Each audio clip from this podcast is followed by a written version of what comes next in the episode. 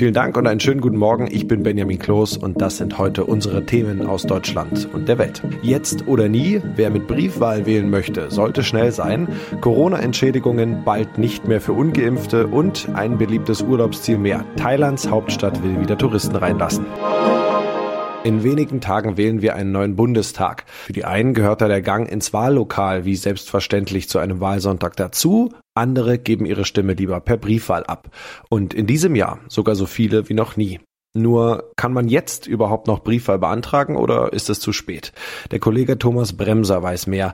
Thomas, ich muss ja die Briefunterlagen erst beantragen, die werden mir dann zugeschickt. Bis wann sollte ich die denn zurückschicken, um sicherzugehen, dass sie rechtzeitig ankommen? Ja, der Bundeswahlleiter nennt tatsächlich den heutigen Mittwoch als Termin. Dann könne man ganz, ganz sicher sein, dass die Unterlagen rechtzeitig ankommen beim Wahlamt. Tun sie das nicht, dann sind die Stimmen natürlich verloren. Aber die Post ist vorbereitet und erkennt ja die Unterlagen am Briefumschlag. Die Briefe sollen besonders schnell bearbeitet werden. Also in vielen Fällen dürfte es auch reichen, den Brief noch morgen oder Freitag Freitag einzuwerfen. Aber was ist, wenn ich noch keine Briefwahlunterlagen beantragt habe? Das wird ja dann ziemlich knapp. Ja, aber es ist nicht ganz unmöglich. Ich kann die Unterlagen auch persönlich abholen beim Wahlamt oder einer Briefwahlstelle und sie dann auch gleich dort abgeben. Das ist möglich bis Freitag 18 Uhr. Aber ich sollte online vorher gucken nach den Öffnungszeiten. Ich muss dann meinen Personalausweis oder Reisepass mitbringen. Wenn ich Sonntag direkt zum Wahllokal gehen möchte, was muss ich da beachten? Also ich muss mich auf jeden Fall ausweisen können mit Perso oder Reisepass. Die Wahlbenachrichtigung brauche ich nicht unbedingt. Ich muss zu dem Wahllokal, das auf meiner Benachrichtigung steht. Ich bekomme dann den Wahlzettel, kann meine zwei Kreuze machen. Nochmal zur Erinnerung, die erste Stimme bekommt der Direktkandidat in meinem Wahlkreis, der in den Bundestag einziehen möchte. Die zweite Stimme bekommt die Partei, die nach meinem Wunsch stark vertreten sein soll im Bundestag.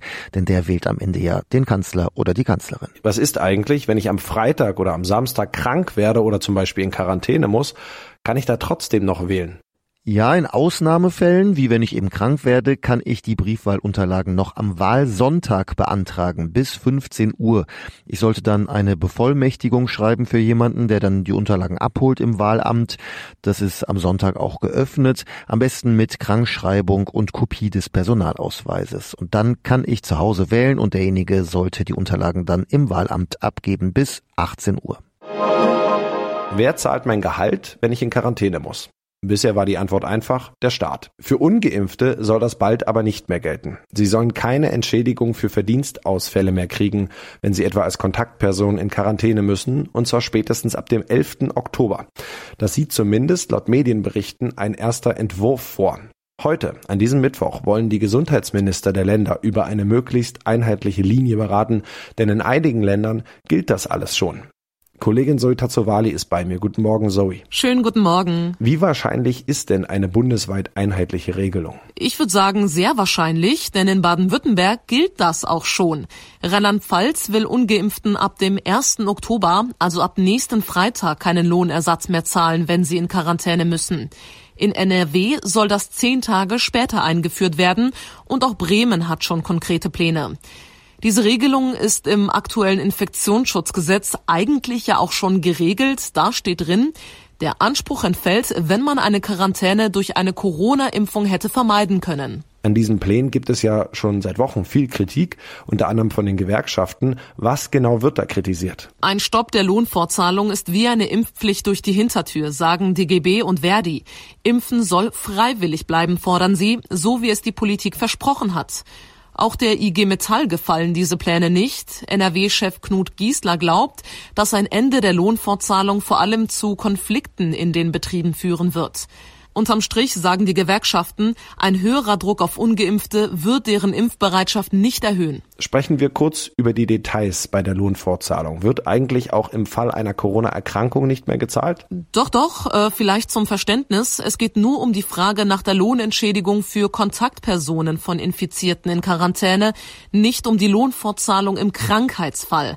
Das hat auch nochmal eine Sprecherin des Bundesgesundheitsministeriums klargestellt.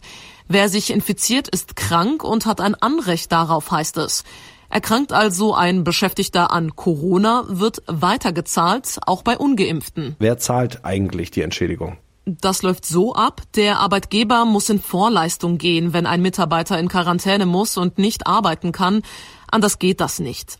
Dann muss der Arbeitgeber einen Antrag stellen und bekommt das Geld schließlich vom Staat zurück. Aber Wer sechs Wochen ausfällt, wird komplett entschädigt. Ab der siebten Woche gibt's nur 67 Prozent. Maximal aber auch nur 2016 Euro, wenn jemand einen ganzen Monat ausfällt.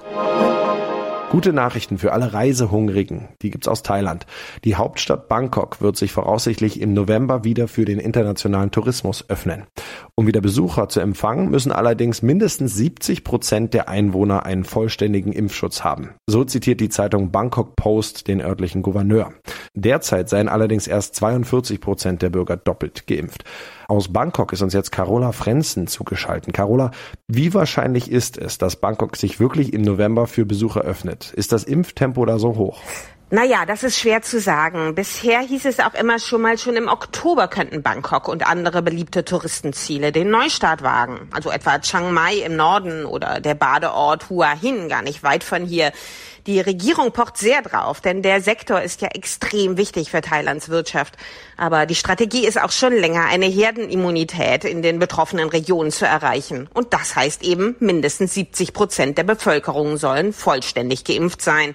Zwar läuft die Impfkampagne mittlerweile, aber doch nicht so schnell wie erhofft. Dennoch denke ich, dass November für Bangkok eine relativ realistische Einschätzung ist. Falls ich jetzt überlege, im Winter nach Bangkok zu reisen, wie streng oder locker sind da die Corona-Regelungen in der thailändischen Hauptstadt? Genaue Regeln gibt es noch nicht. Es heißt aber immer schon mal, dass sich auch Bangkok und andere Gebiete so ungefähr an dem Modell von Phuket orientieren werden. Die größte Insel des Landes empfängt ja schon seit Anfang Juli wieder vollständig geimpfte Touristen zum quarantänefreien Urlaub. Das würde auch für Bangkok heißen, dass nur Besucher mit vollem Impfschutz nicht in Quarantäne brauchen. Wahrscheinlich müssten Touristen in einem der vielen spezialisierten Hotels wohnen. Zudem wären wohl auch mehrere Corona-Tests Pflicht. Allerdings hieß es zuletzt, dass möglicherweise in Zukunft statt PCR-Tests die günstigeren Antigen-Tests ausreichen werden. Nach einer bestimmten Zeit dürften Urlauber dann wohl auch andere Landesteile besuchen. Aber wie gesagt, genaues steht noch nicht fest. Ja, wie du ja schon erwähnt hast, versuchen die großen Inseln Phuket sowie ja auch seit Mitte Juli Koh Samui wieder mit dem Tourismus zu starten. Wie läuft es denn da? Phuket Sandbox bzw. Samui Plus, so heißen die beiden Modelle. Auf Phuket läuft es dabei besser als auf Koh Samui. Das liegt vor allem daran, dass unterschiedliche Regeln gelten. Während auf Phuket die Gäste sich sofort nach dem ersten PCR-Tests frei bewegen können, dürfen sie auf Koh Samui die ersten drei Tage das Hotelgelände nicht verlassen. Das hat wohl viele abgeschreckt. Zudem wurde vor ein paar Wochen landesweit ein Alkoholverbot eingeführt. Der Ausschank, Ausschank ist in Thailand in Restaurants und Bars derzeit komplett verboten. Unter Urlaub haben sich viele Leute sicher was anderes vorgestellt. Dafür sind aber die Traumstrände derzeit noch schön leer. Es lohnt sich also. Die Gästezahlen liegen aber auf beiden Inseln noch weit unter denen von vor Corona. In unserem Tipp des Tages geht es heute um Ihr Telefon. Jedenfalls, wenn Sie ein iPhone besitzen. Apple hat mit dem iPhone 13 nämlich nicht nur die neue Generation seines Telefons vorgestellt, sondern auch gleich die nächste Version seines Betriebssystems iOS. Was sich jetzt alles auf Ihrem Display verändert, das weiß mein Kollege Thomas Bremser. Thomas, welche Funktionen sind denn aktualisiert worden? Also wenn ich neue Mitteilungen auf mein iPhone bekomme, also Eilmeldungen oder eine neue WhatsApp, dann sieht das Design etwas anders aus. Bei der Wetter-App gibt's mehr Infos Infos auch zur gefühlten Temperatur oder wie weit ich sehen kann. Wenn ich den Internetbrowser Safari öffne, dann sehe ich die Adresszeile jetzt unten am Display. Wenn ich will, kann ich die aber auch wieder nach oben ziehen. Und wenn ich bei einem Foto nach oben wische, dann bekomme ich Infos zu diesem Foto, mit welcher Kamera es aufgenommen wurde oder ich sehe auf einer Landkarte, wo es aufgenommen wurde. Hm, was gefällt dir persönlich am besten am neuen Betriebssystem? Also es gibt eine Funktion, da kann ich mit Hilfe meiner Kamera Infos suchen im Internet über das, was ich gerade fotografiere fotografiere, ich habe zum Beispiel eine Packung mit Kopfschmerztabletten vor der Linse, dann sehe ich auf dem Display einen kleinen Button mit drei Strichen, da gehe ich drauf, dann auf Nachschlagen und ich bekomme direkt die Google-Ergebnisse zu diesen Tabletten. Oder ich habe eine Bedienungsanleitung auf Französisch, gehe mit der Kamera drauf, dann auf Übersetzen und der Text wird auf Deutsch übersetzt. Und das noch, heute ist der 22. September. Unter J.R.R. Tolkien-Fans ist er aber besser bekannt als der Hobbit-Tag. Denn die beiden Hauptfiguren des Buch- und Filmklassikers Herr der Ringe, Bilbo und Frodo Beutlin, haben am 22. September Geburtstag. Bodo wird am Anfang der Geschichte 111 Jahre alt und sein Vetter Frodo gerade mal 33. Ich sage gerade mal, weil die Hobbits langsamer altern als wir normalen Menschen. Mit 33 gehört man im Auenland nämlich noch offiziell zu den Jugendlichen. Das war's von mir hier. Ich bin Benjamin Kloß und wünsche Ihnen noch einen schönen Mittwoch. Wir hören uns hoffentlich morgen wieder.